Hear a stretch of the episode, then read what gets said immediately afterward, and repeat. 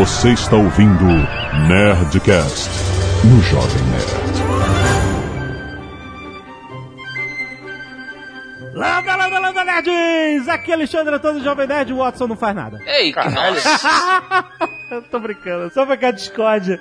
Esse jovem nerd. Aqui é Eduardo Spor e quando se elimina o impossível, o improvável, por mais estranho que possa parecer, é a verdade. Aqui é o Afonso Solano e Etar Holmes. Etar. O enigma da pirâmide.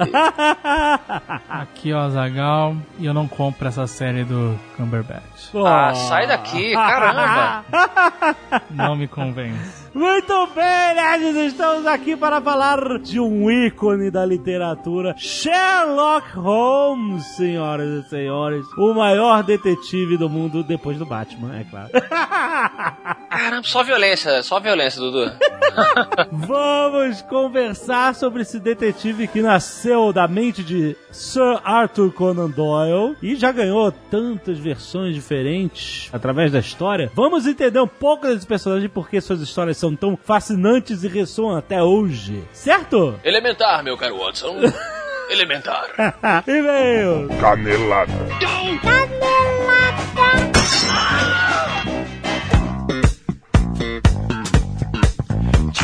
Muito bem, acabamos para mais uma semana de vez e canela das ondas de Cast. Vamos. Azagal, temos um recado pra vocês que estão escutando esse Nerdcast agora na- em cima do laço no lançamento. Sim, Porque nesse sábado, sim. No sábado amanhã, você está escutando o lançamento. exato, que é o dia 27 de junho Sim. de 2015, Sim. nós estaremos aqui em Curitiba em um evento de lançamento do livro do nosso querido Léo Lopes.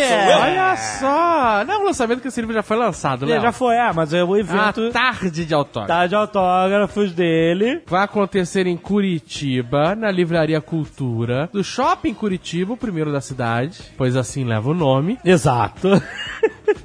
Que horas vai ser, Jovem Nerd? Boa pergunta.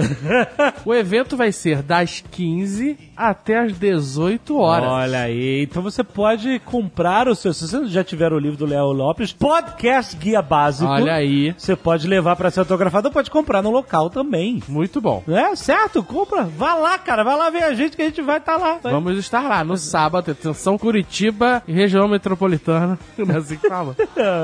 Curitiba e região, sábado, 3 horas da tarde. Livraria Cultura Shopping Curitiba. Nós estaremos lá prestigiando nosso Olha querido aí. editor Léo Lopes. Oh, muito na tarde bom. de autógrafos do livro dele. Muito Beleza? bom. E lembrando, Azaghal, que hoje também é a última sexta-feira do mês e conforme prometido... Temos mais um Nerdcast Empreendedor que é diferente de Expresso Empreendedor. Exato, são dois dinâmicas diferentes. Expresso Empreendedor acontece no Nerdcast, na grade do Nerdcast. Exato, exatamente. Já o Nerdcast Empreendedor é o do meu sucesso.com, que acontece toda a última sexta-feira do mês Exato. de 2015. E hoje, Azagal, nós vamos falar sobre crise. Olha, esse tema está espetacular porque é o tema do momento. É o momento que estamos vivendo. Está trending.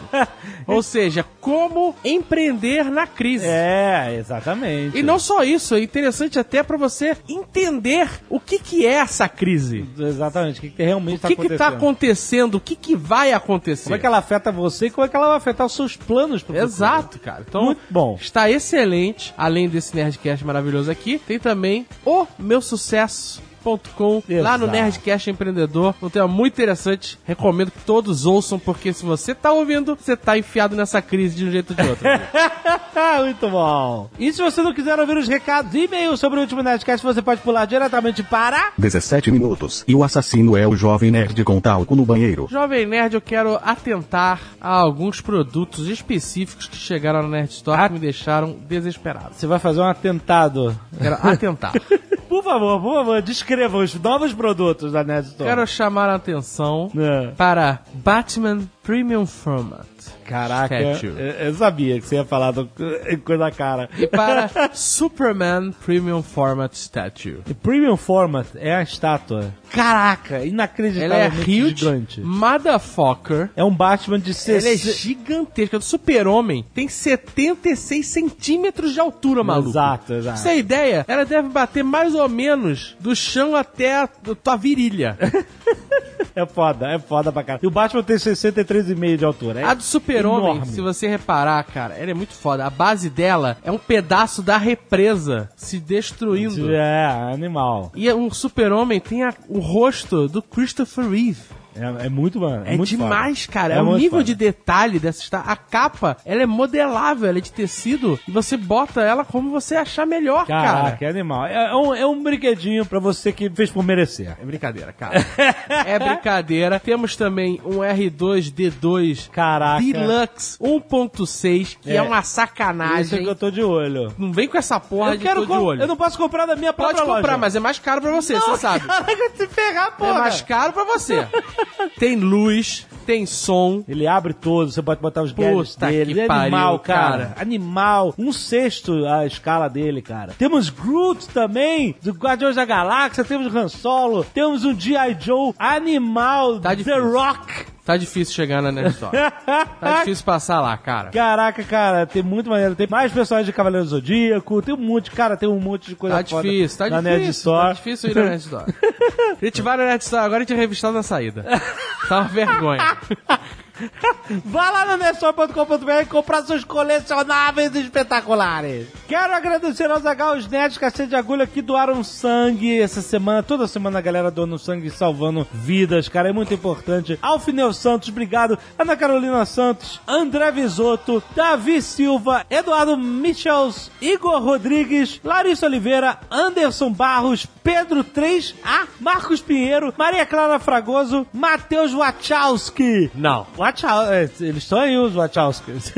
Pedro Convento, Rafael Felipe, Tiago Carneiro, Tiago de César, Vitor Hugo de Moura e Vinícius de Oliveira. Obrigado, galera, por terem doado sangue mais uma vez. Se você for doar sangue, tire uma foto do ato, mande pra gente, cara, porque isso só estimula mais pessoas a doarem sangue e mais pessoas a salvarem vidas. Exatamente. Temos também o pessoal que sempre lhe ajuda no Scalp Solidário. Dessa vez nós temos a Jéssica Yonamine. Exato. Muito obrigado, Jéssica. Cortou os cabelos e doou os cabelos. Muito bom. Se você corta seus cabelos, doe seus cabelos. Arte dos fãs, temos aqui o Feldon e o Sniper Russo mesclados num speed painting do Oakley Alexander, muito bom. Olha aí, temos o Tom Dean por Rodrigo Riso. Todo em personagem irado de A Lenda do Rolf Gunnar, muito bom, cara. Temos os melhores momentos Nerdcast da Lolita, do Gabriel Saulo Viato.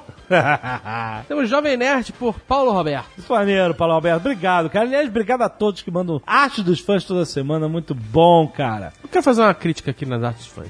Qual a crítica? Às vezes tem pessoas que mandam arte que não tem nada a ver com nada. Ah, tipo o quê? Cara, ah, eu fiz um desenho, sei lá, do Um D20. de um D20, é. Arte maluca. que não- Normalmente a gente lê aqui É os que interessante ter um contexto, tem um contexto com o Nerdcast, alguma coisa assim, né? né? Você, você quer mandar? Manda, foda-se. A gente vai ler aqui nunca. O que é interessante é que a arte tem algum contexto com o que foi afinal, dito, né? mano? Exato. Alan De Petris, 24 anos, jovem empresário, Curitiba, Paraná. Vim contar brevemente uma história de empreendedorismo junto à minha esposa tatuadora Flávia Carvalho. Olha aí. Desde que nos conhecemos, ela era tatuadora de um estúdio bem movimentado aqui no centro de Curitiba. E eu um mero carregador de malotes bancários. Ok. O malote bancário é aquele correio dentro do próprio banco, né? Isso, que é só pra levar documentos, mas o nego bota dinheiro lá dentro que eu sei.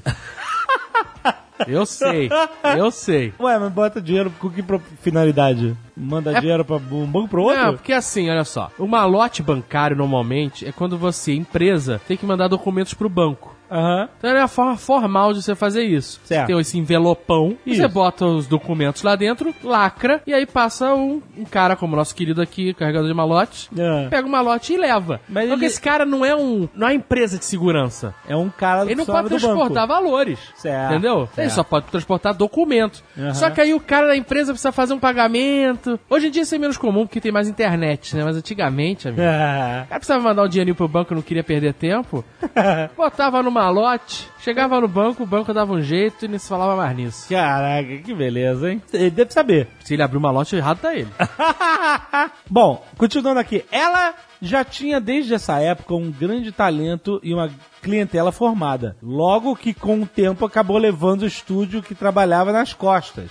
Que nem um barbeiro que tem muitos clientes, Muitos clientes. é uma barbearia nas costas. Sempre pensei em um estúdio de tatuagem próprio para minha esposa, já profissional. E eu, como aprendiz, ajudando na área de atendimento, já que sempre fui bem comunicativo. Depois de anos e várias desventuras, resolvemos no começo deste 2015 abrirmos o nosso próprio estúdio. Pedi demissão da empresa onde eu trabalhava há mais de um ano e ela resolveu sair do estúdio onde trabalhou por quatro anos. Tivemos que resolver tudo às pressas em menos de uma semana já estávamos com um novo estúdio de tatuagem na área central de Curitiba. Hoje estamos há cerca de quatro meses com uma vida completamente renovada, ganhando nosso próprio dinheiro e vivendo do que gostamos, a nossa arte. Sou ouvinte do Nerdcast desde 2007, trouxe minha esposa para esse lado da força. Olha aí. Quero agradecer todo o conteúdo gerado por vocês e pelo Expresso Empreendedor que vem abrindo mentes há anos. Se quiserem conhecer o estúdio, olha aí, é a Daedra Art e Tatu, sim, de Skyrim. Daedra. ele deixou o endereço aqui, mas você pode procurar no Google, certamente ele deve ter um site. Tenha certeza que as tatuagens vão ter preços e desenhos exclusivos para os senhores. Olha aí, Azaghal. Olha aí, cara. Agora minha dúvida é quem que vai fazer a tatuagem? É ela que tem uma experiência gigante ou é ele que é aprendiz? Não, ele, e ele quer é... usar, ele quer é usar a gente de cobaia aqui. Não, mas ele não é tatuador, ele, Ele é falou que administrador. é, ele tá querendo ser, cara. Eu não sei, artista é a esposa dele. Ele vive da arte também, ele quer ser tatuador. Você tá onde? Você tá na laranja, na pele do porco ou tu já tá... tem, tem os estágios. Tem? Tem pele os- de porco? Tem, né? Você, vai- você treina na pele de porco, é isso? Deve treinar, eu não sei. Eu não sou Caraca. tatuador. Mas o estágio final é treinar os amigos. Bom, enfim, legal a história deles. Quem quiser ser tatuado pela Flávia, Boa procure sorte. o Daedra Arte Tatu. Boa sorte, porra! Eu não tá- sei, eu não sei se ela tiver ocupada e for um cara, ele fala, eu dou conta. Ele tatua quatro meses só, cara. Ricardo Alexandre Alves, 37 anos, era analista de negócios, Lorena, São Paulo. Que é um ana- analista de negócios? Ele olha, Ele falando nesse negócio, não sei não, hein? Realmente, é, exato. Hum, Esse é um bom negócio. Esse é um negócio, exato. O motivo desse e-mail é a convergência universal de fatores fazendo esse ser até agora o Nerdcast mais especial, ao menos para mim. Olha aí, que legal. Acompanho vocês desde 2006 e sim, sempre me divirto, me emociono e etc. Porém, o que aconteceu nessa última semana fez tudo ter outro sentido. Olha aí. Eu trabalho desde 2001 com TI. Hum. Comecei como web designer, jovem nerd. Estudei e me especializei. Olha aí a diferença. Você estudou e virou web designer. Ele não, ele começou como web designer. Aí resolveu estudar. Depois ele estudou. é. E quando virei analista de negócios, boom, crise no país. Olha aí! Providencial, né? Perco emprego e aquele velho problema que muitos estão passando. Sete meses desempregado já estavam me deixando depressivo. Até que nessa semana, um amigo me liga e diz: Ricardo, preciso de um cara para embarcar comigo vendendo um sistema de gerenciamento comercial, varejo de pequeno e médio porte. Como você está quanto à disponibilidade? Preciso de um cara pra embarcar comigo? É, loucura, né? Caraca! E ele responde: Eu estou procurando recolocação ainda, Fulano. Se você puder me ajudar nisso, serei eternamente grato. Que é recolocação? Emprego? Se recolocar no mercado. Trabalho. a linguajar. é, exato. Passe aqui no meu escritório às seis da tarde para falarmos de detalhes. Parece trambique, né? Outro ca- É, parece uma Né? trambicagem foda. Vamos lá, vamos torcer. Fiz, ele me apresentou a ideia e agora sou um vendedor desse sistema em treinamento. Quando vi que o Nerdcast era sobre isso, alguma coisa me disse que era um sinal e dos grandes. Ó. Conversando ontem com outro amigo também de TI, antes de nos despedirmos, ele me disse: Cara, se eu fosse você, dava uma atenção absurda pra essa parada de vender. É onde está o dinheiro. Aprende muito essa porra. Aprende muito essa porra. É uma puta oportunidade. Você vai ganhar pra aprender. Olha aí. Tudo que eu escutei no Nerdcast Expresso Empreendedor 5, eu guardei. Vou ouvir novamente esse Nerdcast uma vez por semana até decorar. Depois que eu terminar o treinamento e começar as vendas, se tudo der certo, eu mando outro e-mail relatando. Bom, ele tá empolgado, pelo menos. Calma, Zagal. Eu sei que você deve estar falando outro e-mail. Quero minha parte em dinheiro. Pode ter certeza de que eu vou gastar uma parcela do meu salário na Nerd Store. Pera aí. Aí, garoto. Aí, ele mandou um abraço, sucesso e vender, vender, vender. É isso aí, cara. Só cuidado que se for trambique, sai fora. Exatamente. Se for trambique, sai fora. cara. E-mail off-topic do Felipe Rodrigues, 23 anos, estudante Rio de Janeiro, capital. Olá, nerds! A Veja do dia 10 de junho tem uma capa sobre o Tinder. Olha me aí. deixou muito curioso. Revista Veja. Resolvi pegar a revista pra ler a matéria na parte dos depoimentos. E eis que eu me encontro, cara. Sério, vocês não vão acreditar. Ele mandou um print screen da revista Veja do dia 10 de 6 de 2015. Eis que encontro o meu extraterrestre favorito, o 3D. Nosso querido amigo Afonso Ai, 3D. caralho, cara. Vamos, eu vou ler o que tá escrito. Ele tem, tem um depoimento do 3D aqui, ó. Eu quero sexo. Ai, que pariu, cara.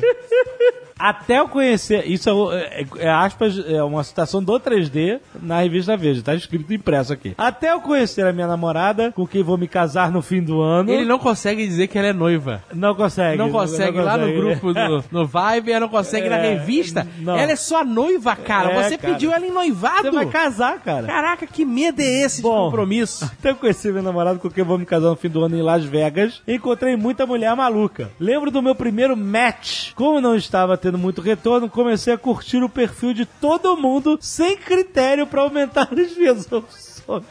Ai, cara, que maluco. A primeira menina com quem conversei me mandou a seguinte mensagem: Sabe que match pra mim é mete, né? Match, né? Match, match em inglês, de, de, Combinar? de combinar com match. Ok, entendi. Então ela, ela, ela tava. é, A mulher mandou isso pra Ela mandou. 3D. E continua aqui. E disse que com ela não tinha papinho que a gente podia marcar logo um motel pra ir direto ao ponto. Afonso 3D, 32 anos. Caralho, que merda, cara. que amigos que eu tenho, cara. O cara sai na revista Veja, caraca, com um depoimento louco desse sobre Tinder, cara. Funcionário da Rede Globo de televisão. Exato. Olha que a Globo tá contratando. Que tipo? Que estirpe? que maluquice.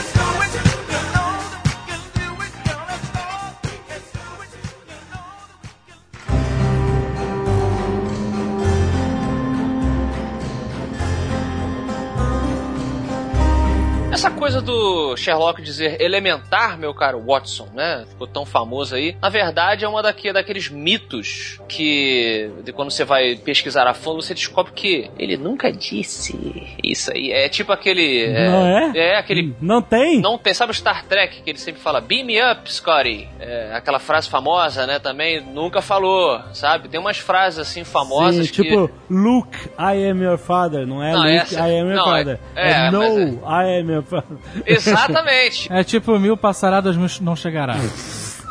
Tá? Essa frase não existe na Não Bíblia. existe, claro que não E é amplamente divulgada. é, por aí. Era, né? Agora ela caiu. Não existe o elementar, meu caro Watson. Nos livros. No original, pelo que eu pesquisei, não. Isso aí talvez tenha sido difundido. Não, acho que nem nos filmes tem, cara. É uma coisa muito louca. É um negócio muito louco. O que pode ser até muito derivado de que o Sherlock Holmes parece que é o personagem da literatura, da fantasia em geral, mais adaptado a mídias da história da humanidade. Só filmes até hoje foram cerca de 200 filmes onde ele apareceu. What? Caraca! Não, mas Mas calma na aí. verdade só, mas só tem um que importa, né, na realidade, né? Que é o Enigma da Pirâmide. Exatamente. Não, olha, eu tô vendo aqui que a frase elementar, meu caro Watson, não está presente em nenhum dos 56 contos. Isso, É, ou eu- quatro romances é, ori- originais do, do personagem. Talvez isso tenha sido difundido por algum filme, né? Depois, assim, quando ela ficou famosa, mas no original realmente não tinha. Não, o que acontece é o seguinte: tem uma parte em que ele fala alguma. deduz alguma parada assim, e aí o Watson fala assim, excelente. Uhum. E o Sherlock responde, elementar. Isso. Só. Entendeu? Mas ele nunca uniu, né? E falou, elementar, meu caro Watson. É. Caralho, por favor. A propósito, qual é o seu nome? Holmes. Sherlock Holmes. Eu acho legal falar um pouco da biografia dos autores, né? E o Conan Doyle, eu acho legal falar um pouco dele, porque uma coisa que eu sempre observo, que eu acho bacana, né? Que às vezes os personagens são os alter egos, né? Dos autores, né? O Ian Fleming, que criou o 007, por exemplo, você vê que tudo aquilo que ele queria ser, que ele colocou no James Bond, né? Só que a diferença é que ele é de carne e osso, então ele bebia pra caramba e morreu por causa disso. Mas era sempre aquilo que ele gostaria de ser e tudo mais. E o Conan Doyle, ele também tinha essa parada, e eu acho bastante interessante porque ele era um médico, né? Ele se formou em medicina, depois ele até se especializou em oftalmologia, e ele é muito o que é basicamente o Watson, né? E E ao mesmo tempo ele tinha um interesse muito grande em suspense, mistério, todos esses livros todos. Ele era um grande fã do Edgar Allan Poe, que também já era um clássico, né? Já era um clássico, não era um clássico, né? mas virou um clássico e já era um autor Certo. popular e tal. E ele tinha muito interesse nessa coisa da investigação, da dedução, da, e etc. Então ele vê que os, é, os alter egos se dividem ali. Ao mesmo tempo que ele, ele é o Watson, ele também é o Sherlock Holmes. Então o Watson é o que ele é, né? Um cara normal, um médico normal, e o Sherlock Holmes é o, tudo que ele gostaria de ser, aquele herói que ele gostaria de ser, né? Mas É, também a imagem de um grande professor, correto? Do Conan Doyle. duas coisas apontadas assim como a gênese do Sherlock Holmes pro Conan Doyle é primeiro um personagem real e outro personagem fictício. O personagem real foi um professor que ele teve chamado Joseph Bell, professor de medicina, que o cara era notável por ele fazer os diagnósticos de forma dedutiva. Uma coisa meio Dr. House assim, né? Aliás, que Total. também é muito inspirado no Sherlock Holmes, né? Então o Jo- Joseph Bell ele era um cara assim que os caras ficavam é, embasbacados, que o maluco olhava, um cara olhava o dedo, ele tava meio amarelo com o rosto, não sei o que, e o cara tirava a conclusão e descobria qual era o problema dele. Aí esse médico ficou tão famoso que é, ele até depois que os primeiros livros foram lançados, um outro colega do Doyle, que é um famoso Robert Louis Stevenson, que também escreveu grandes obras como Ele do Tesouro, O Médico e o Monstro, aquele que é o Mr. Hyde, né? Hyde, Aham. é. E ele escreveu uma carta pro Doyle falando: Meu querido amigo, será que esse Holmes não seria o nosso querido professor Joseph Bell? Que até a aparência dele era parecida, né? Então, esse aí foi uma das inspirações. E outra inspiração que veio da literatura é de um detetive, né? Que é o Edgar Allan Poe, é um cara que também vale um Nerdcast todo sobre ele, né? Ele foi é, tido assim, mais ou menos, como o primeiro pai assim, da literatura policial, né? Alguns caras consideram ele como pai. E esse detetive chamado Augusto Dupin, que parece em três histórias do Allan Poe, ele criou essa ideia do detetive consultor. Ele assim, era, não era bem detetive particular, ele era chamado pela polícia para tentar ajudar a desvendar os crimes e tal. E no caso do Augusto Dupin, ele não precisava, ele fazia isso porque ele gostava de fazer isso. E você vê que é a Ele mesma não- dinâmica do Batman, né? Que vem direto daí. A coisa do uh, World's Great Detective é exatamente isso. A polícia chama o Batman para ajudar num crime insolucionável a princípio. Ele tem essa coisa emprestada também, É, seja precisa do. da ajuda do Batman, pum, chama lá. É, o- vem Muito do Poe e vem do, do, do Olha só, muito importante você falar do Batman. Olha que loucura isso, na realidade. Porque a gente está aí no final do século XIX e começou a se popularizar muito, até com o próprio Conan Doyle, essas histórias de detetive que vieram se proliferar um pouquinho mais à frente na era do Pulp, né? Das revistas Pulp, que aí é Isso. década de 10, 20, 30 e 40, mais ou menos assim, né? Um pouquinho mais pra frente, 50 e tal. E o Batman nasceu também um pouco com essa pegada do detetive, que era um, um estereótipo que existia nessa época, né? É claro que o Batman não é só um detetive, mas como as pessoas tinham muito essa coisa de história do detetive, que já era, e veio lá do Sherlock Holmes, que pegou a sua inspiração do Alan Poe. Então é legal que até o Batman, de uma certa forma, é um neto do Sherlock Holmes e um bisneto do Augusto Dupin. Então, traçar essa, essa timeline literária, você chega E nele. lembrando que uma das, das autoras mais celebradas de mistério, que é a Agatha Christie, Uhum. se influenciou muito com o Arthur Conan Doyle. Ela, ela era 40 anos mais nova que ele, né? Ele nasceu em 1890, ela e ele já tinha quase 40, 39 anos, na verdade. E ela se influenciou muito com o Arthur Conan. Então você vê como todo mundo é uma, é uma corrente de influências, né, cara? Um vai influenciando o outro, que vai influenciando, e cada um vai criando a sua própria arte, mas galgada, né, no, em tantos outros, em tantas É, inspirações, né? É muito legal você falar também da Agatha Christie, porque, assim, quem é fã um pouco, assim, dos livros de mistério, de, eh, de investigação, tem uma galera que se divide um pouco, né? O cara que gosta do Sherlock Holmes é o cara que gosta lá do. Poirot, dos- né? É, do Poirot, da Agatha Christie e tal. E tem uma galera que meio que se, se odeia, né? É, Quem não se gente- odeia nessa galera? Como a gente tá fazendo um, um Nerdcast sobre Sherlock Holmes, eu vou defendê-lo aqui. Eu também gosto da Agatha Christie, mas eu vou defendê-lo e dizer que a maior crítica que se faz, com todo respeito, é só uma brincadeira que eu vou falar aqui. A Agatha Christie é que ela às vezes joga sujo. o que, que é jogar sujo? É vou, isso, cara? vou explicar, vou explicar. É, é interessante porque, pro nosso papo, na verdade, porque essa, o que o Alan Poe fez, essa literatura é, policial e tal, ela tem uma dinâmica muito interessante, que é um jogo, na verdade, do autor contra os leitores, né? Um quebra-cabeça, Então, que- né? Exatamente. O que, que o autor faz? O autor ele é obrigado, entre aspas, é claro, a Christie não faz isso, né? Ele é obrigado a colocar as peças do quebra-cabeça naquele, Exato. naquela história, naquele conto, naquele romance, ou naquela novela que seja. E você tenta, vai tentando desvendar, e aí o trabalho do autor é o que ele trabalho de ilusionista, é escondendo as peças, mas elas estão lá. Aham. Então é sempre. Você que não percebeu a ligação, é isso. Exato. É. O genial Se é você- isso. O genial é um negócio que tava. É, é o Jogos Mortais. Os Jogos Mortais não deixa de ser uma espécie de crime de quarto fechado, que é um Isso. esquema bem, né? Edgar. Allan Poe e, e principalmente Sherlock Holmes. O- A peça tava na sua cara e quando ela se revela, você. É aquela coisa do Seinfeld, né? Que você se sente agradecido pelo mágico te tratar como um idiota. Porque tava na sua cara, ah, que isso é idiota. Coisa aqui, né? A Agatha Christie, vê se é isso, Dudu. Ela surge um- uma parada que ela nunca te apresentou, né? No final, às vezes. É, em defesa dela, só falar uma coisa, só pra defender um O pouquinho. Eduardo bate e sopra. Ele bate sopra. Não, é um eu- eu- gentleman. eu Sou, neu- sou neutro na discussão. É, as pessoas dizem que é, o Poirot ele é mais um pouco mais humano do que o Sherlock. é, são colocadas questões assim que é tão é porque às vezes realmente quando você lê os contos do Conan Doyle ele fica meio às vezes preso numa fórmula que eu acho maneiríssima, mas tem gente que acha que deveria evoluir e tal. Mas aí, hoje a gente tem esse conceito de ser uma coisa, de fazer coisas mais é, character driven, né, do que story driven. Mas enfim, então essa é a defesa mais ou menos em relação à Agatha Christie. A propósito, qual é o seu nome? Holmes. Sherlock Holmes.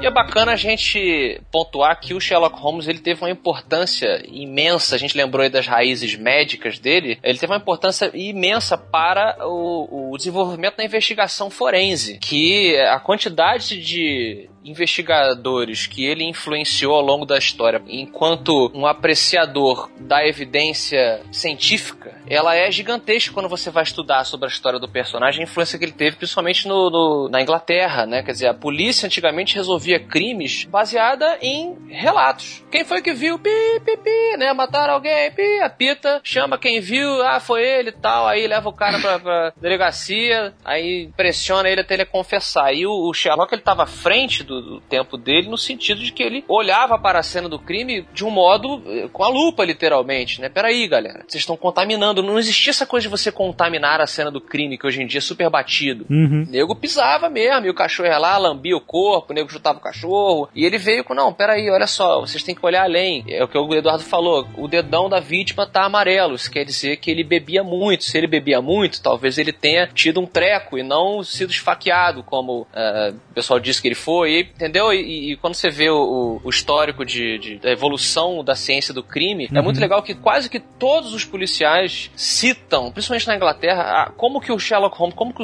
o, o Arthur Conan Doyle mudou essa perspectiva, saca? Outra coisa que a gente sempre fala aí, do sucesso das histórias do, do Sherlock, é, a gente sempre é, usa assim, o sucesso de qualquer coisa tá muito a ver com timing também, né?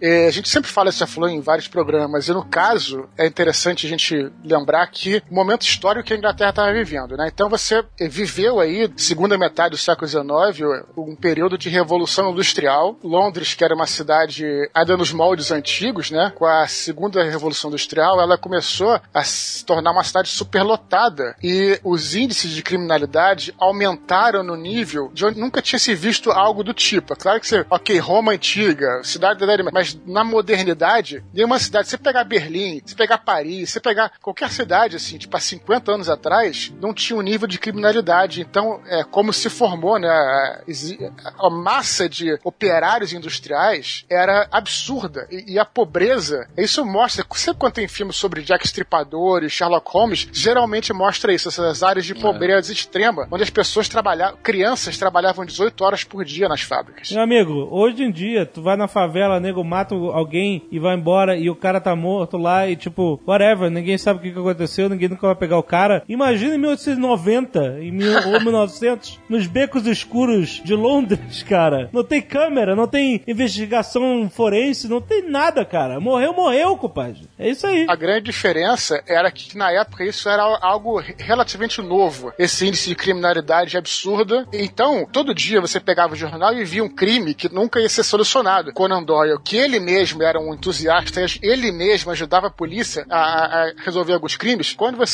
tem uma história onde você tem um detetive que faz justiça, aí a justiça, né? A justiça vitoriana, não é a justiça da porrada, um cavalheiro vitoriano. Então, e aí você vê, ele vira um herói, ele vira um herói da, da nação, né? Porque ele é um cara que é um detetive que descobre isso enquanto a polícia é, como você bem falou, muitas vezes ineficiente. Então é esse time, as pessoas parecem que queriam ver isso, né? E lembrar que em 1888 a gente teve o famoso caso de Jack Stripador que deixou é. Londres em Como é que a, a polícia, que é a polícia. A Inglaterra teve a primeira polícia do mundo. É, Scotland Yard, eles se consideravam o supra-sumo da civilização. Como é que a Scotland Yard não consegue descobrir quem é o Jack Stripador? Então é. Precisamos é, de, de. Precisamos de Sherlock Holmes, exatamente. Então aí é. o timing foi perfeito. E de pra... certa maneira também é, uma, é, uma, é um, uma vitória do nerd, né? Sobre o bufão, o, o, detetive forte que espanca a verdade do, do bandido, né? Tinha um pouco dessa satisfação, assim, do... Esse é o Sherlock do Robert Downey Jr. É, é, o bufão. É o bufão, que eu acho... É o bufão misturado com o nerd. Pois é. A propósito, qual é o seu nome? Holmes. Sherlock Holmes.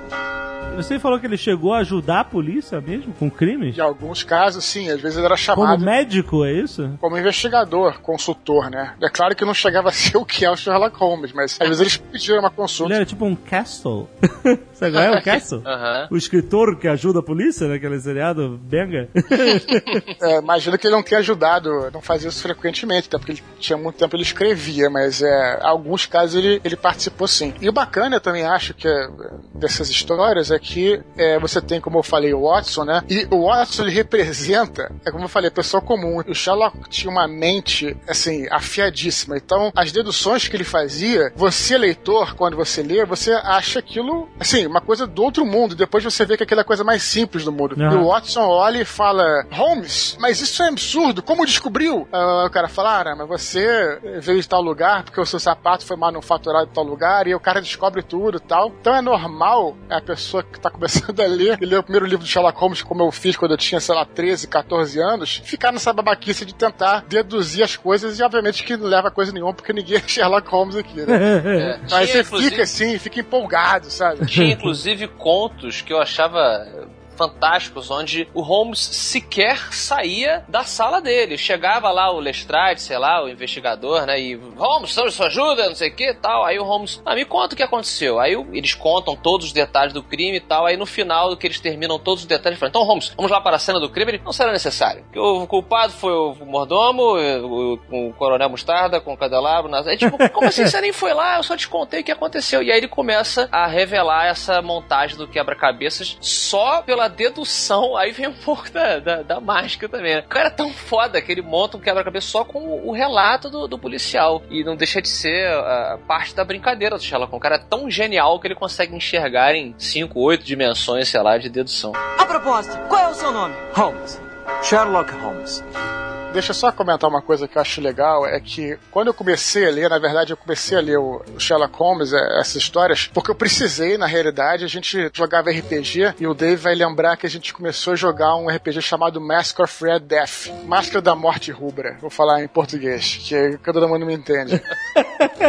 É, era um RPG do AD&D que se passava na área vitoriana, assim, de terror. Uhum. Aí eu comecei a ler os livros de Sherlock para poder entender como é que era, porque você, obviamente, quando você lê um livro de história, você sabe o que, que a conjunção política, social, econômica da época, mas você não sabe como é que é a vida privada da época. Uhum. E aí quando você lê, por exemplo, isso é legal também, quando você lê, por exemplo, um, um livro de Sherlock Holmes ou Conan Doyle, sabe? Você entende como é que funcionava a vida na Inglaterra vitoriana. Então também é um livro histórico. É porque ele estava escrevendo sobre o presente dele. É, e o presente é. dele era justamente nessa época. A gente não sabe como é que a gente vive sem o celular, como é que a gente vive sem Facebook, como é que a galera se comunicava nessa época. E era interessante porque, por exemplo, os classificados publicados no jornal da época do Times, você podia colocar avisos lá sem você ser uma empresa. Você poderia po- colocar, se eu quero botar um aviso para um amigo meu que mora do outro lado da Inglaterra, eu coloco lá no, na época, lembrar que isso até era uma época que não tinha nem, às vezes, lugares que não tinha nem telégrafo. Então o jornal chegava de manhã e era como se fosse o Facebook, a timeline do Facebook. Eu Aham. abria lá. Fulano de tal. É, só aí você respondia no dia seguinte. Uhum. Você tinha, praticamente cada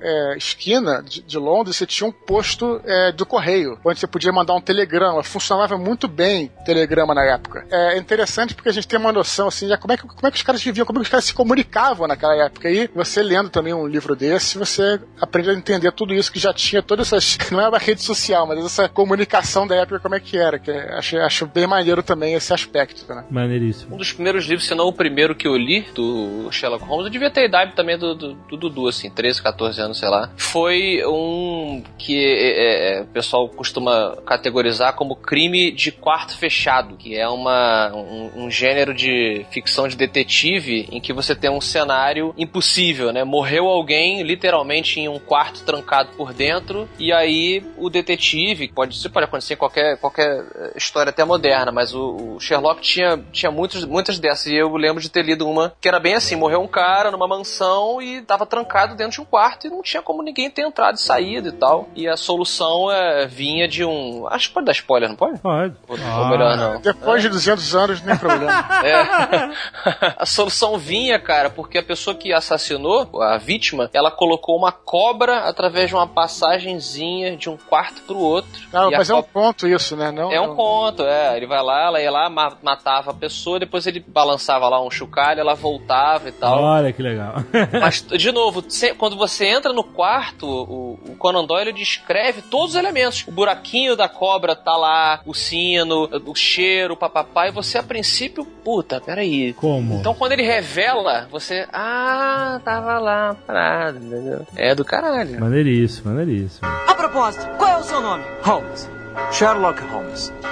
Eu, como leitor, gosto de ler na ordem cronológica do autor, né? Porque às vezes o autor escreve ordens, né, é, diferentes, escreve uma história que se passa antes do mesmo universo e tal. Eu gosto de entender como a mente do, do autor vai é, construindo o seu universo, entendeu? É, então, tipo assim, se eu quisesse ler o Sherlock Holmes, eu queria ler pelo primeiro livro do Sherlock Holmes. Qual é o primeiro livro? Não, a primeira história de Sherlock Holmes você teria que ver o Enigma da Pirâmide primeiro.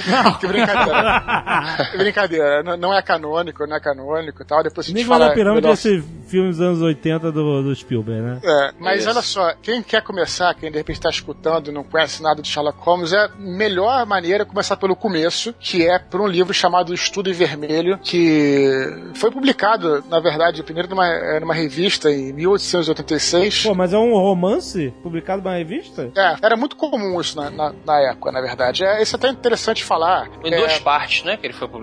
É, não tenho certeza se foram duas ou três, mas a literatura popular do século XIX até os anos 50, ela era, ela não costumava ser publicada de cara em livro. Ela geralmente era em jornal, em revista. Por isso que né, as revistas pulp do início do século XX. Eu sei, né? mas isso era muito comum, contos, crônicas, etc. Mas um romance inteiro? Então, é um, é um romance curto, por isso que eu vou te falar agora. É por isso que eu recomendo começar pelo Estudo Vermelho. Primeiro porque é um romance curto, a maneira como ele escreve é. Até hoje, cara, você pensa século XIX, você imagina aquela coisa cheia de coisas rebuscadas, né? E na realidade é justamente o contrário. Bem E prático, né? Como é importante começar por esse porque é justamente onde tem é, a apresentação dos dois personagens, né? Aham. Primeiro, o Watson, o Dr. Watson, que ele é um médico, que ele, que ele é o cara que narra a esmagadora, não todas, tá? A esmagadora maioria das histórias é, do Sherlock Holmes é ele que tá escrevendo, na verdade, compilando as histórias, né? Exato. E ele tá voltando, ele é um médico, ele serviu no Afeganistão, na guerra anglo-afegã, foi ferido, ele volta pra Londres, né? E ele tá procurando alguém pra dividir o apartamento com ele e tal, e aí alguém recomenda esse cara, esse excêntrico detetive, que é o Sherlock Holmes, E é engraçado que na série da BBC, do Cumberbatch, é engraçado que o timing. Lá do Afeganistão, né? Justamente É. o Watson É. tá chegando, é uma série moderna, né? Então o Watson tá chegando do Afeganistão. Realmente teve, né?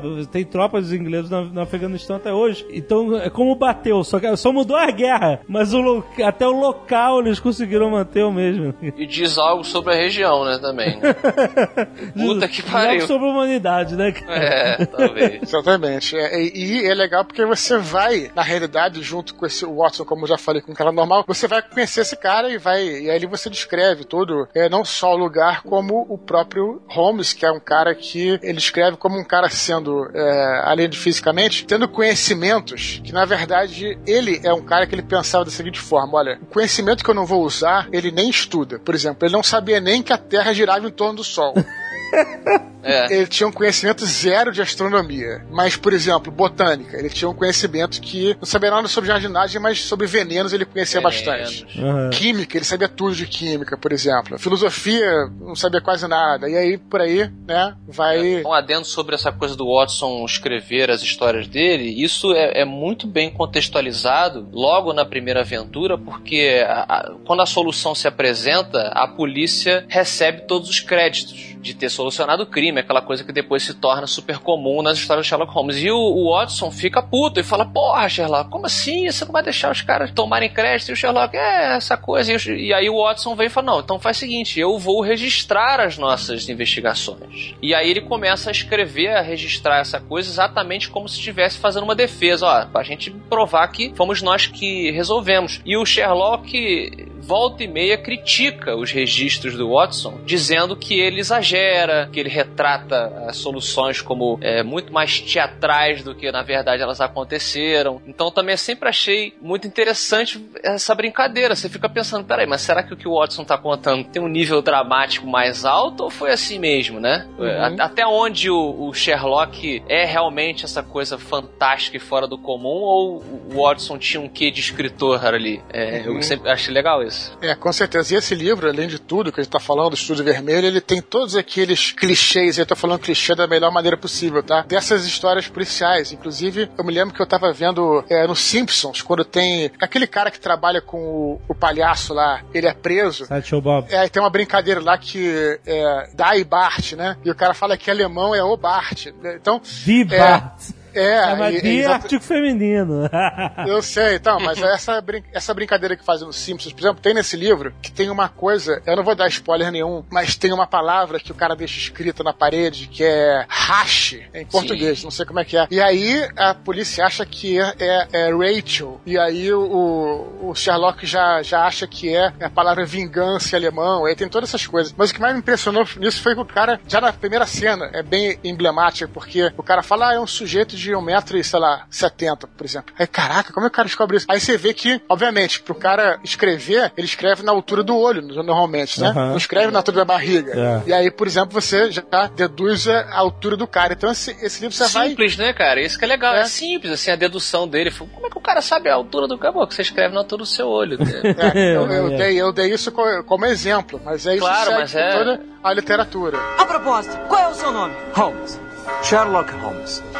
A própria personalidade do Sherlock Holmes, o Eduardo estava lembrando que não era um estilo de narrativa da época, né? Você se aprofundar tanto assim na pessoa. Era, muito mais interessante para a época você detalhar a história e tudo mais. Mas certos aspectos do Sherlock, assim como esse que o, o- o Dudu citou, do- os conhecimentos limitados dele de astronomia, mas por outro lado a botânica dele era super especializada em veneno, etc. Eram alguns dos que vazavam. Agora, por exemplo, a relação dele com mulheres, ela era muito sutil, né? Muita gente se questionava se ele, se ele, se ele era gay, se ele era hétero, se ele era tímido. E tem pouquíssimas passagens detalhando esse, esse aspecto. E é é legal você também tentar descobrir, assim, porque ele era um cara super. tratava muito bem as mulheres, super educado, mas quando ele falava para o Watson sobre as mulheres, ele, ele, era, ele era desconfiado, ele achava que as mulheres podiam tramar como se existisse algum tipo de trauma, sabe? Alguma coisa. É, é engraçado você pensar até onde também era uma coisa da época, do Conan Doyle, e até onde foi uma, uma profundidade que ele deu ao personagem que ele não sentia essa obrigação de revelar para o leitor, saca? Aham. É, no segundo livro dele, o Afonso, é, a gente tem assim, um certa, uma, certa sugestão sobre o que, que é isso. É não que ele não gostasse de mulheres nem nada, mas o que dá a entender é que ele era um cara, até, não sei se ele tinha algum tipo de distúrbio, que ele era um cara que na verdade ele era apaixonado pelo trabalho, é, não trabalho de investigação também, mas eu digo assim, Aham. ele era incapaz de ficar, é,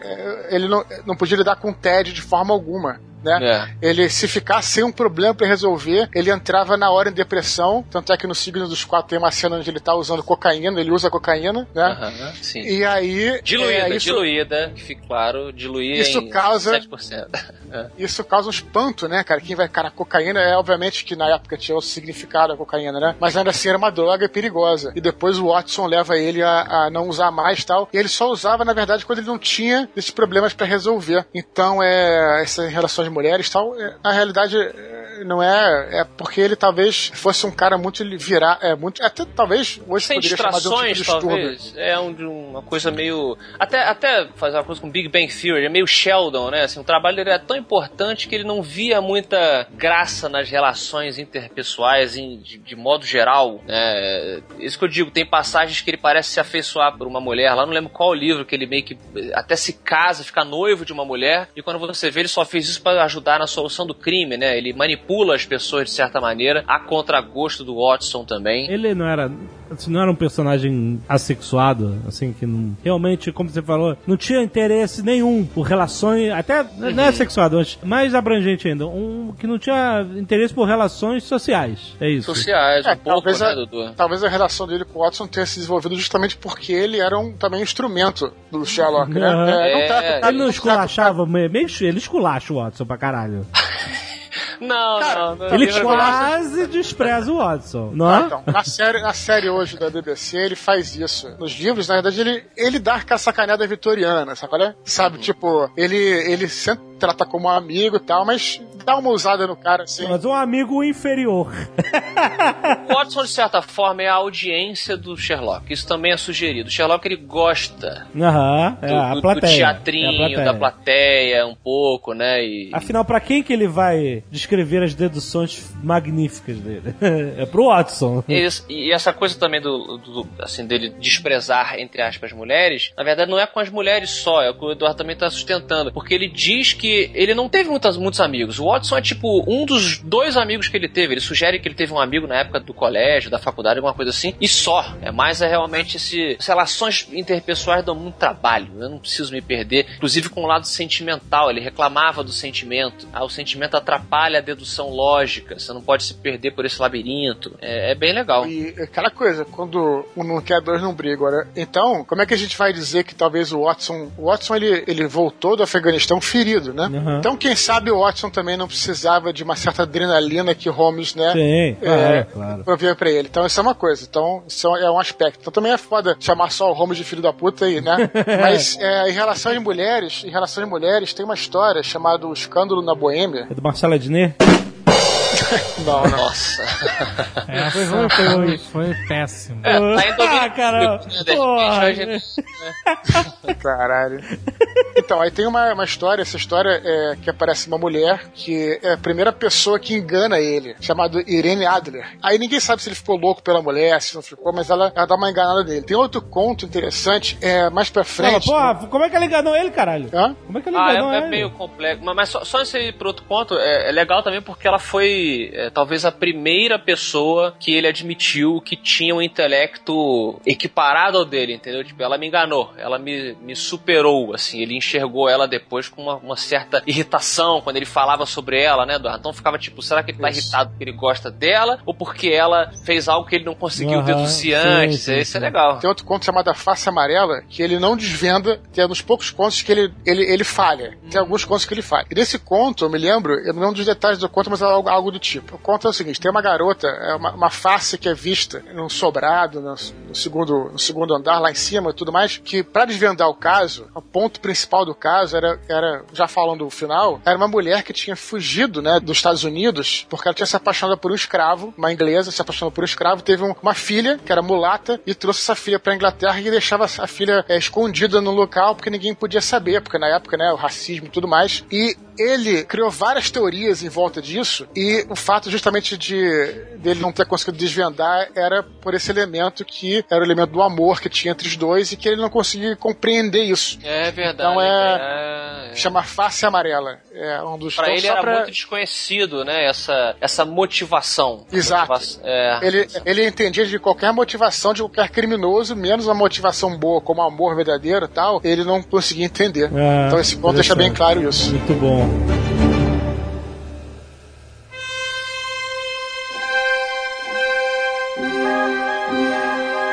Eu quero falar sobre o arqui-inimigo do Sherlock Holmes, Dr. Moriarty. Ih, rapaz. Esse cara é, é um problema sério. O, o... então, o que acontece? Na realidade, lá por mais ou menos 1893 e tal, esse ano, né, o, o Doyle já estava escrevendo Sherlock há muito tempo e ele estava com vontade de escrever outras coisas também. Uhum. Só que a procura por a história de Sherlock Holmes era, era muito grande, tanto Editor que sabe que é, que é bom, que vende, É. né? Fala, por favor, escreva Sherlock Holmes separar. Eu faria isso também. não só os editores, como leitores também, né? Você você sabe que o Seus Anéis existe por causa de insistência do editor, né? É. O, o- o Tolkien publicou Hobbit, fez sucesso, o editor falou, escreve mais. Aí o Tolkien falou assim, olha, tem todo esse trabalho aqui que eu estou escrevendo ao longo da minha vida inteira, que era o que ia se tornar o Silmarillion, né? Toda a história da Terra-média. Aí ele, não, porra nenhuma, eu quero que você escreva sobre Hobbits. More Hobbits! Ho more more Hobbits! hobbits, more hobbits. Aí ele, ah, mas tem toda uma história e tal, não sei o que. Não, tem, tem hobbits, bota hobbits. Então, é, cara, e, e aí nasceu os seus anéis, ele botou os quatro hobbits porque o editor falou, tem que ter mais uma história de hobbits. Ó, pelo menos uma vez o editor falou uma coisa, né, que valeu a pena. né? valeu, Funcionou. valeu, porra. Caramba, vai pro Twitter É, porque agora, hein? Eduardo porque o editor- critica o trabalho dos editores. É porque Pelo editor- menos dessa vez o editor serviu pra alguma coisa, foi o que eu ouvi. Olha que filha da puta. distorcendo. Ó, porque Distorcendo para a polêmica. A propósito, qual é o seu nome? Holmes. Sherlock Holmes. Conan Doyle tava querendo escrever outras coisas, tava de saco cheio, cheio. Então o que ele faz? Ele decide matar o Sherlock Holmes. Ih, rapaz. E aí que acontece? O que rola aí é que ele, acho que na minha opinião aí, né, falando como fã, e acho que os leitores devem ter sentido na época, é, não é o fato do Sherlock Holmes ter morrido, mas como ele morreu. O Sherlock Holmes morreu é, num único conto, e nesse conto aparece o professor Moriarty pela primeira vez. É um conto chamado Problema Final, de 1893, e o professor Moriarty aparece, assim, como Holmes era um cara colocado como um cara, né, é, insuperável, inteligentíssimo, então aparece pela primeira vez aí esse professor Moriarty, que é colocado como o Napoleão do crime, como ele fala. É o cara que controla o crime em Londres e é o cara, né, o chefe do crime organizado e tudo mais e tal. É o Wilson Fisk de Londres.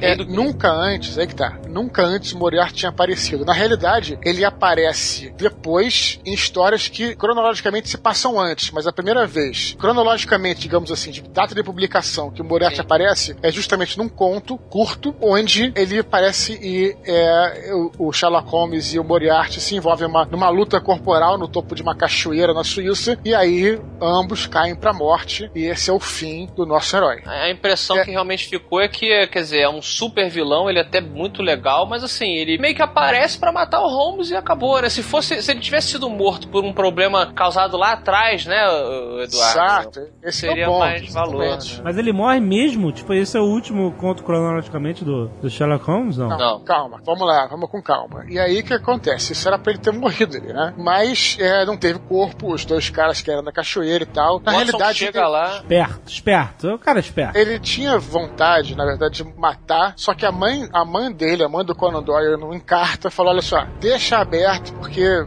vai que dá. É, sabe o departamento da dar merda merda. era a mãe dele. Departamento dar merda. E olha, isso aí, deixa aberto, ele não mostrou o corpo, e aí, né, o Sherlock Holmes morre e tudo mais, e o público fica putaço, assim. Claro, porra, meu irmão. Mataram É, o Sherlock. os editores, o público, né? Todo mundo fica, fica meio revoltado com isso. E aí há um, o primeiro hiato aí entre as histórias de Sherlock Holmes, né? Nesse meio tempo, o Conan Doyle para de publicar, ele vai pra África, na Guerra dos Boias, como médico voluntário, fica lá durante um tempo, escreve outras coisas. Ele também era muito fã é, De da mangá. literatura. É, não. da literatura é, do romance do romance histórico também. Eu sou muito fã de mas- mangá, hein? Arthur Conan Doyle escreveu muito mangá, vocês não sabem, gente.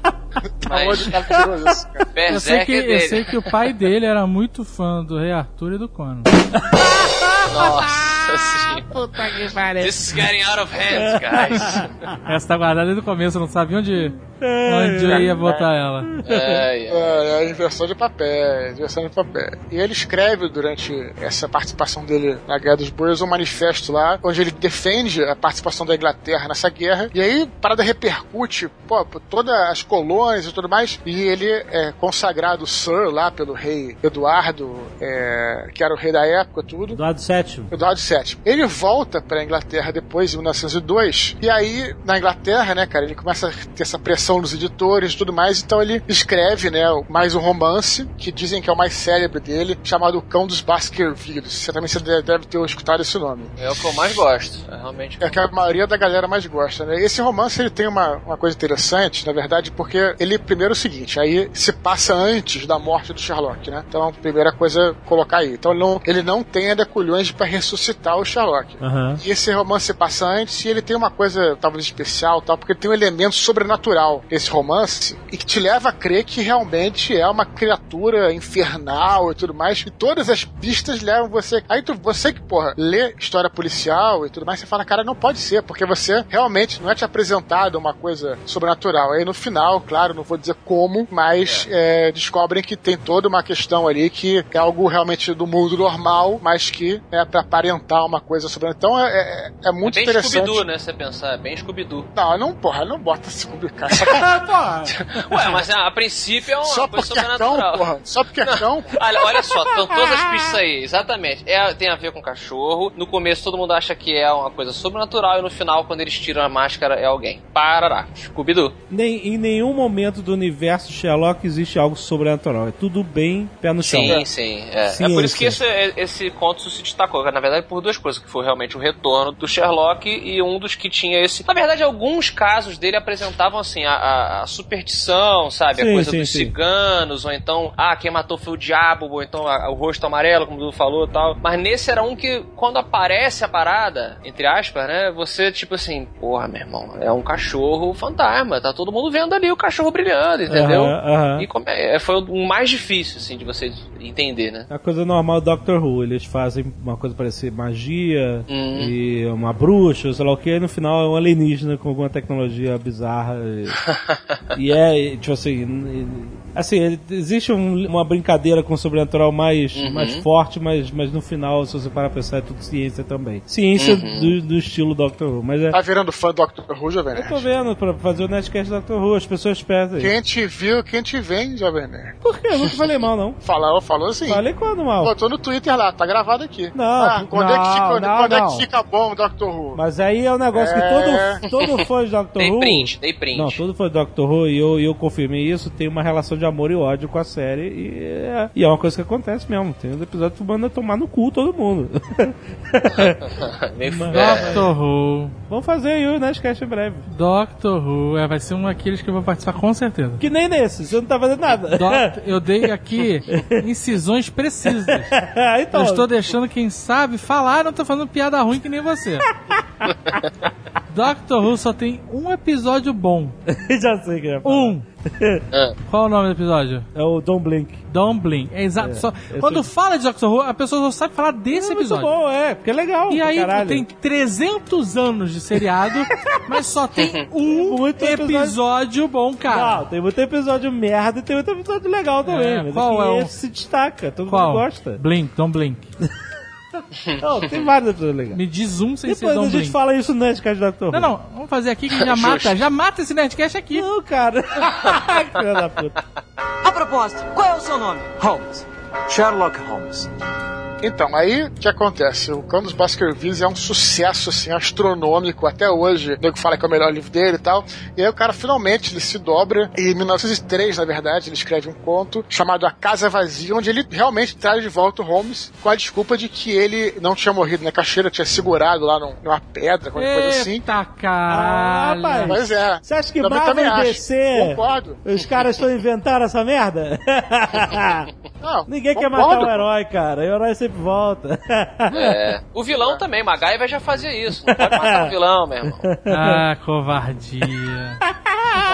Eu acho. E aí o, o que acontece é que, então, a desculpa que ele dá é que o- ele, ele encontra de novo com o Watson e fala que ele estava cheio de inimigos e precisava de um tempo é, longe para que os inimigos né, não, não, não viessem atrás dele. Isso, isso tem algum sentido também. que O cara tinha feito inimigo pra cacete, né? Aham. Mas assim, aí ele, ele volta lá, e, enfim, e, e, e aí durante esse tempo ele viaja pelo mundo, viaja pelo Tibete, Pérsia, pela Arábia toda, enfim, aí, enfim, tem isso, né? Eles publicaram um compilado dessas histórias que é a volta de Sherlock Holmes, não é? É, isso foi publicado nas revistas de contos e eles sempre publicavam dois anos, assim, de contos em revistas e depois, no final, eles publicavam um livro com essas coletâneas. O nome dessa coletânea é, em português, A Volta de Sherlock Holmes, que é de 1905. Ah, então, olha só, um fato interessante relacionado, Zagal. No filme Star Trek Generations, que foi o primeiro filme da nova geração, Outra obra fantástica. depois que acabou a série, eles fizeram o encontro do Picard com o Kirk, certo? Hum, Kirk cortando madeira. No final do filme, o Kirk morre. Sim, isso eu tô também é ligado, eu sei disso. Você tá ligado? Então, isso também revoltou os fãs pra caralho. Porra, que merda, que morte merda, não sei Ia matar o cara de fome, né, inclusive, né? William Shatner. E, sim, e o William Shatner também ficou tão revoltado que depois ele escreveu um livro chamado A Volta do Capitão Kirk. que pariu, cara. Que triste. né? Esses caras de Star Trek. Aí ele começa a ficar de saco cheio mesmo. Aí ele, ele de novo, dá um tempo, ele tem uns problemas aí de família. Esse problema de família dele é que a esposa dele morre, né? Isso, isso. E aí nessa época ele ficou meio pirado com o negócio de, de sobrenatural. Ele queria fazer contato com a esposa, não tinha esse lance? É, ele tinha esse lance. É, ele foi É, ele, ele, espírita, assim. Pelo que eu sei, minha, minha, minha sapiência Não. é parca. Aham. Mas ele tentava, ele queria, não ficou inconformado, queria falar com a esposa. Só que ele começou a ir nessas negócios espíritas, não sei o que lá, só que a maioria, não tô dizendo que são todos, mas a maioria eram, são, serão charlatões. Uhum. E aí ele começou a desmascarar esses caras. Cara, não foi só o Houdini que ficou entrando nessa vibe? não, esse é o Rodine. Porra, caralho! Ô, maluco! É verdade, é o Rudine. É que eles eram amigos, né? O Arthur Conan Doyle e o Rudine eram amigos. Eram amigos? Eram. E eu É, confundi é- os dois. Puta Mas o. Arthur Conan Doyle teve alguma coisa mais espiritual, sim, numa fase da vida dele. Então é isso, então é isso. Eu confundi as histórias. Calma aí. Mas é, mas eu vi uma minha participação importante no Nerdcast. Fantástico. O Arthur Doyle perdeu a esposa e ficou espírita, sei lá. E ficava falando com, com, com a esposa na, na mesa lá de, de- de- da Calma, Nicole. Kidman. E aí... e aí o Rodine perdeu o filho. Foi isso. Por isso que eu lembrava Ah, do ele filho. perdeu o filho. E aí ele ficou conformado, blá, blá, blá. E aí o Arthur Conan vamos lá comigo, vamos lá. E, Lá comigo que ele ia? e ele começou, e aí o Rodine, que era sagaz, começou a Aham. desmascarar Ah. essas paradas e aí virou a loucura do Rodine. Aham. Desmascarar esses caras, sacou? Tô certo, Eduardo? Mais ou menos. ele foi criado numa família católica, mas no colégio, porque na realidade a mãe dele era irlandesa e o pai era descendente de irlandeses, e a Irlanda é muito católica e até fervorosa. É, os padres falavam que quem não era católico ia pro inferno tal, uma coisa meio sinistra. Ele já não gostava. O que acontece é que ele sempre se considerou um agnóstico, sempre gostou de ciência e tudo mais. E nessa época. Tucano é, ele- falou no nosso grupo do Viber. Não, não começa. Foi, bo foi boa citação. O agnóstico é que é? O agnóstico É o é o mais preguiçoso maior das ca- covarde da escala da fé. Se fuder. Escala da fé, toma no cu. Sala da fé, mano. Parece um programa do History Channel. assim.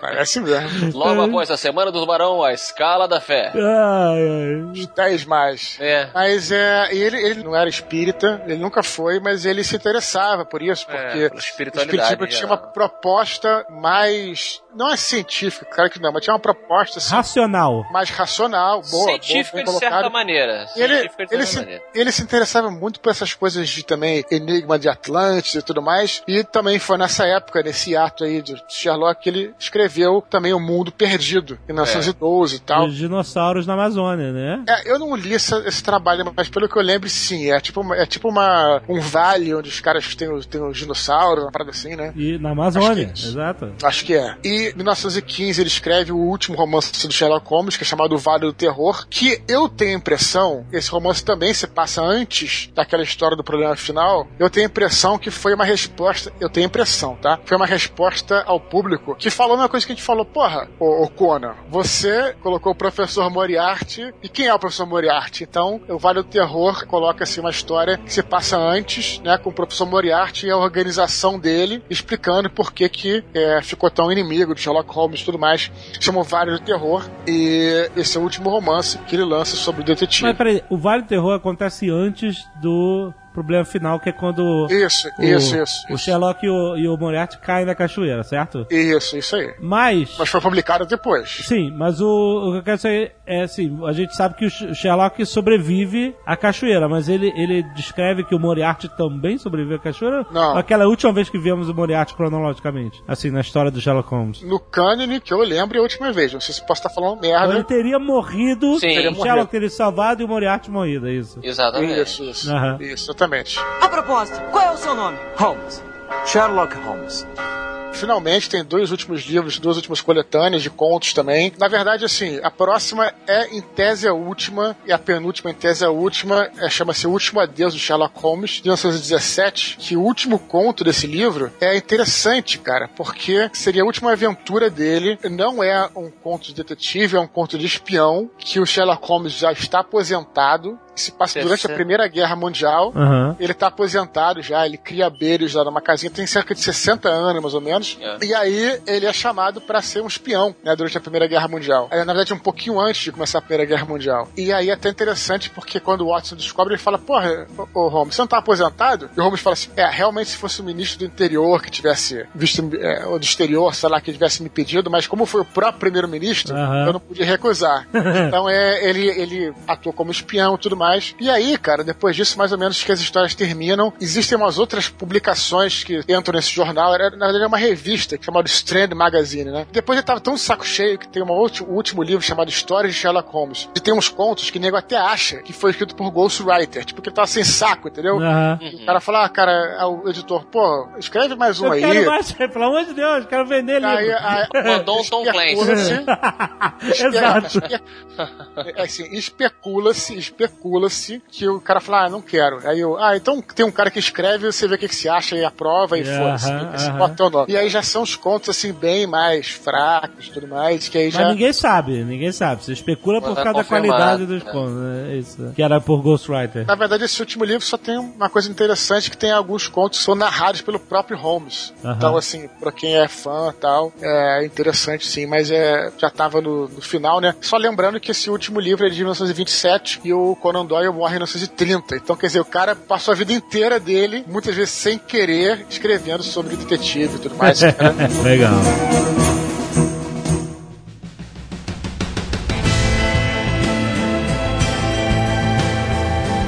Eu fico muito contente, vou usar essa palavra, contente, com esta nova adaptação de nosso amigo Sherlock para o mundo atual, com o Benedict Cumberbatch. É Cumberbatch? Cumberbatch?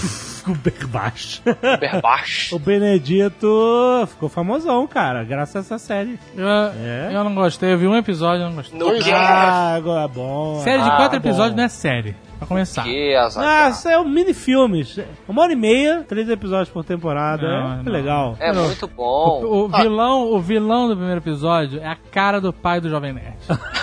Ah, cara então ficou que é isso. Saca? Ficou agredido. O taxista, é. o taxista. O Não, parece taxista. não, é o Zagalo. É o Zagalo. Não aquele sei se cara. o Zagalo é a cara do pai do, do Jovem Nerd. Isso me É, deixou meio cabreiro. Deixa eu defender o Azagal aqui. Eu adoro a série, mas o Azagal tá sendo coerente, porque é a mesma galera que é um dos mesmos caras que escrevem Doctor Who. Então, Olha aí! Eu sou Ah, ignorante mas é- coerente. não Eu sei, acho eu assim- acho que é muito importante enquanto adaptação. Já falei isso em outros Nerdcasts, MRGs e tal. Vou falar rapadura porque o Zagal fica zangado. Mas. É, Não fico já, adaptação- eu desprezo. Mas é, eu acho importante você se ater à essência do personagem, né? Da, da, da coluna que forma ele, do que a forma e tal. Então você pode colocar ele no, no tempo atual, ele fala no celular, mas a essência é dele. Então eu gosto muito dessa série porque ela é, meio que coloca de lado uma adaptação que eu achei que foi muito pobre nessa, nesses alicerces que eu acho importantes, que foi a do, do Robert Downey Jr. Aham. Eu também não curto, não. Mas tá? que também tem uma liberdade aí. Ah, do Robert Downey. Jr. também é muito fraco. Mas- exato, mas ela quebra Não, muito, sabe qual, saca? sabe qual é o maior problema desse filme do Robert Downey Jr.? O sotaque britânico fake dele.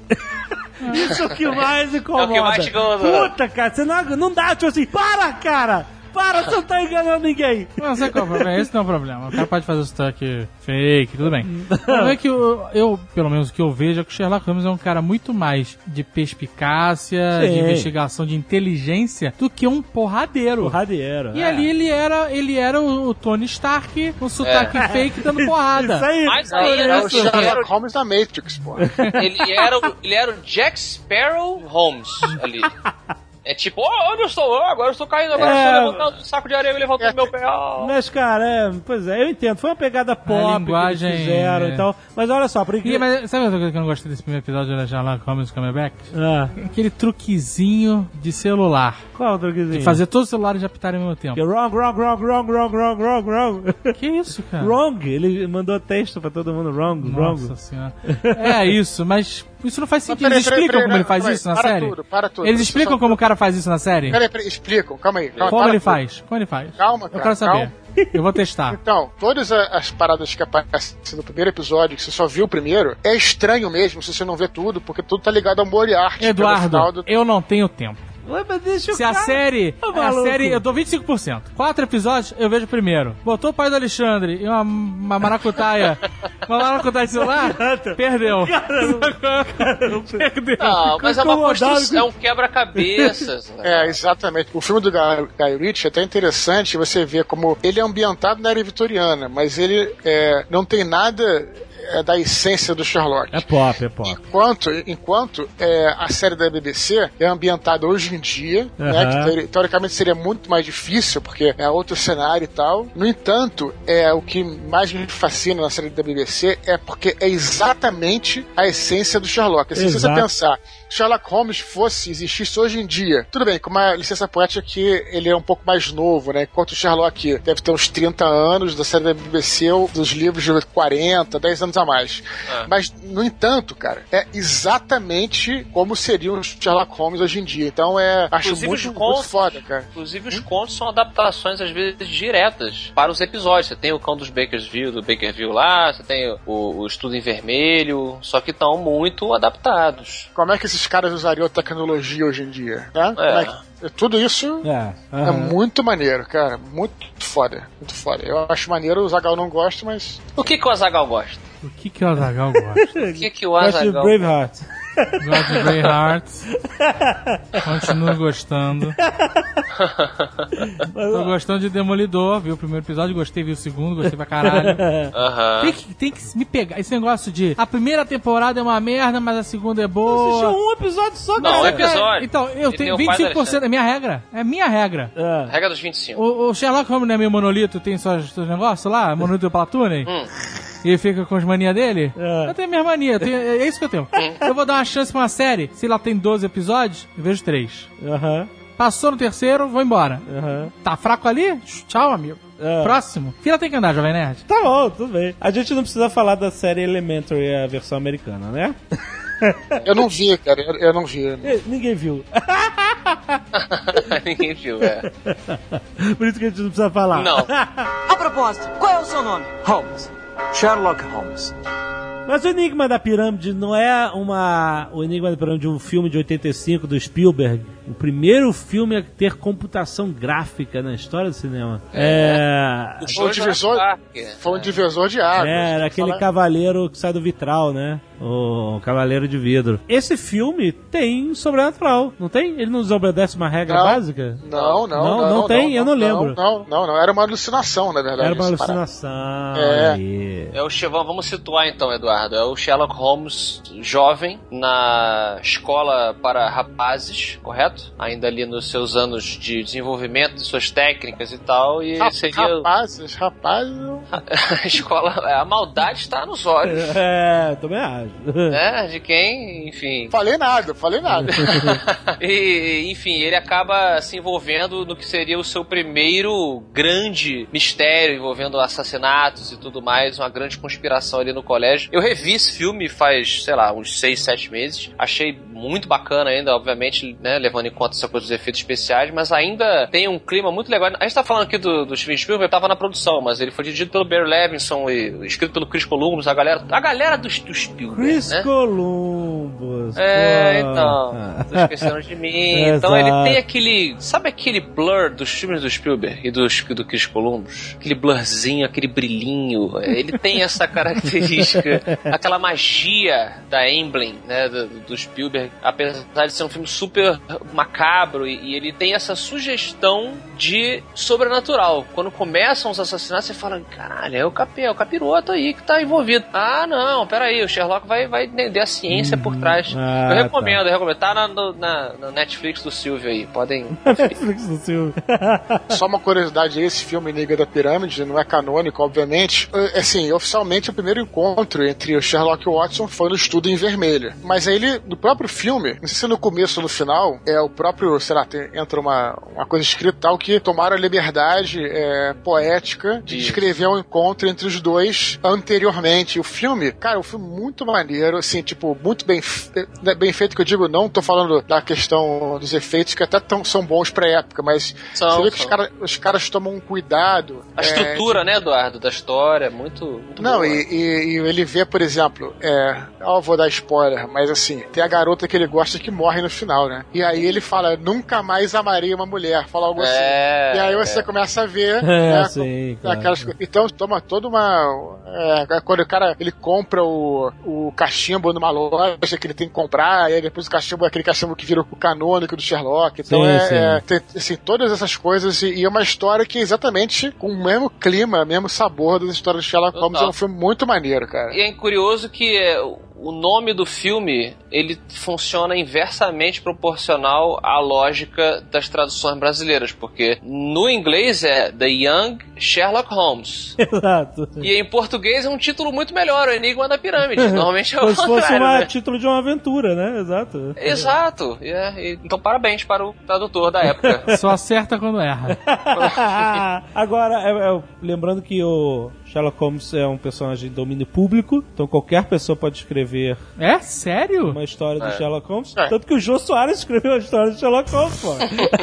O Qualquer Xangô- pessoa mesmo, O né? De Baker Street, cara. Ah, O cara é meu amigo, hein? O cara é meu amigo. Não Ah, fala é. mal dele, não.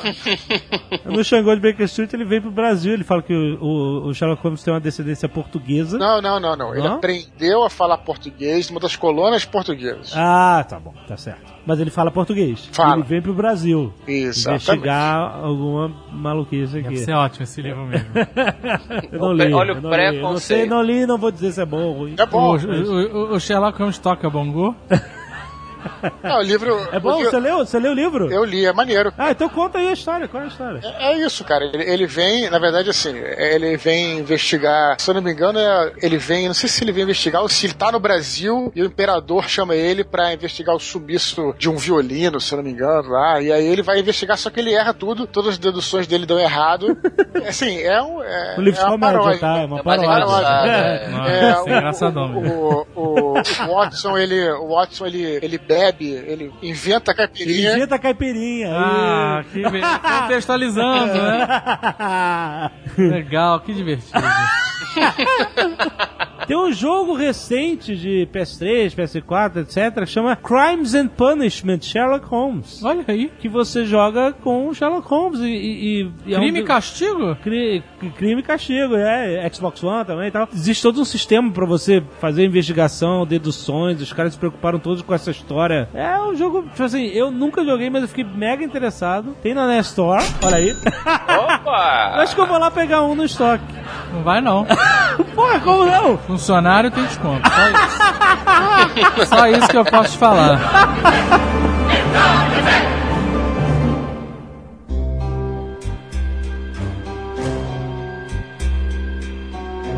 Agora vamos falar sobre o legado de Sherlock Holmes. Que é a parte mais legal.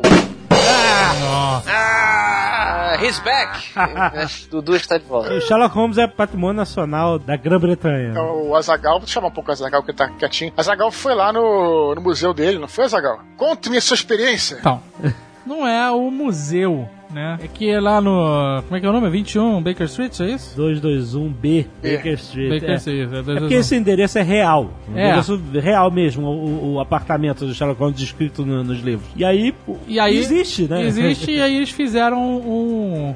Um museu, porque não tem nada do Sherlock Holmes, porque não existe, né? Mas é como se fosse É uma a- reconstituição da casa que seria a casa do Sherlock Holmes. É legal pra caralho. Não, é legal, é divertido. É, é uma casinha bem típica, assim, antigona. No primeiro andar tem a loja, claro. É claro. Que ele, como detetive, vendia Badulac sobre ele.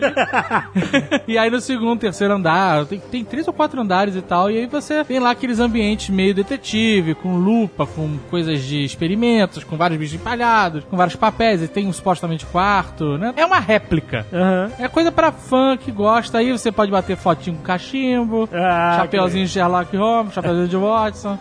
é legal, mas é isso, não, não, não tem nada, porque não existia Mas, nada, então, né? mas sabe por que é uma experiência legal? Porque a pessoa pode ir, sei lá, nos sets do Harry Potter. Ou então a gente pode visitar os lugares onde eles filmaram o Hobbit e tal, não sei o quê. Ok, são lugares fictícios que você vê de alguma forma na vida Sim. real e tal. Mas o legal do 221B Baker Street é que é ali. É. porque no mundo fictício do Sherlock Holmes, Londres é como Londres foi, né? De fato, não, não, não, não- não existe nada diferente. E o cara morava ali. Não é uma história alternativa. Não é uma história, uma história alternativa. Isso, isso, baseada na Londres Real. E o cara morava ali. Então, tipo assim, você meio que. Se você quiser viajar na maionese, você pode meio que dizer que você tá ali no, no limite entre dois mundos: o mundo Sim. real e o mundo da ficção, no lugar físico, geográfico. É Mas é legal. só viajar na maionese. Maneiro? Só, claro, É mas só essa é a graça da ficção, cara. Não é à toa que até. Acredito que até hoje, no último documentário que eu vi, falava isso: que esse endereço recebe constantemente correspondências de pessoas do mundo todo, seja brincando ou sejam sérias, assim. ah, Cara, o seu Holmes, um grande mistério na minha cidade, papapá. Legal. E tem, é, é a empresa desse, desse, entre aspas, museu recebe, e, enfim. Então, mas se eu não me engano, o museu não fica no 221. No endereço. Ah, é? não? Ele fica na Baker Street, mas é, é- esse- Esse endereço, na realidade, pelo menos era na época, com certeza, 221B da Baker Street, foi escolhido justamente por ser uma pensão. Ele não era uma um lugar particular, era, era um endereço público. Era tipo um hotelzinho. Então não Aham. tinha, podia chegar o nego lá, ah, quero ver Sherlock Holmes no quarto tal. Cada dia tinha um cara no quarto tal, entendeu? E era por isso. E é o que o Afonso falou, provavelmente hoje, realmente deve ser a maior parte piada, né? Mas é, durante muitos anos, cara, realmente o endereço recebeu carta de pessoas que acreditavam Ah. que o Sherlock Holmes existe- existia mesmo. Existia e era imortal? Não. De Porra! certa maneira, voltou da morte. Ah, não, na- na época. Na época, É, Ah, na época, tá. na época. 1920, sei lá, 1910. Legal. Sei lá. Você vê a força do personagem, como é legal isso. Eduardo, Começou. na época que o Conan Doyle publicava Sherlock Holmes, os números da Baker Street não iam até o 221B.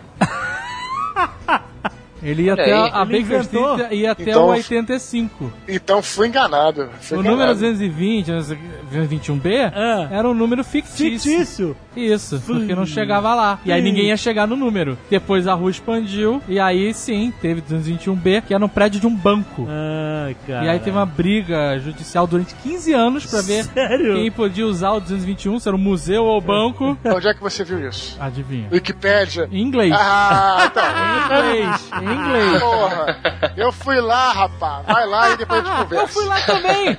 Vai lá, vai lá e, fa- e conversa lá com a galera e depois a gente fala. Vou falar com o guarda fake que fica na porta, né? Fica aí na tua Wikipédia. Hoje em dia, o Sherlock só tem Sherlock de Wikipédia, né, cara? Cara, eu sei que. É, é controverso, Eu sei que a casa do Sherlock Holmes, o museu Sherlock Holmes, não é essa passagem espaço-tempo Ah, entre merda. ficção e mundo real que você tava sonhando aí, não. é quase O lá. bolo é uma mentira. Já, Eduardo, você que não queria que eu pagasse de detetive?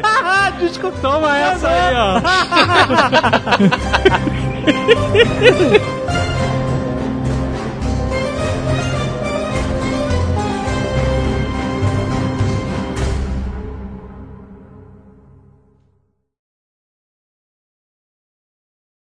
Este Nerdcast foi editado por Radiofobia, podcast e multimídia.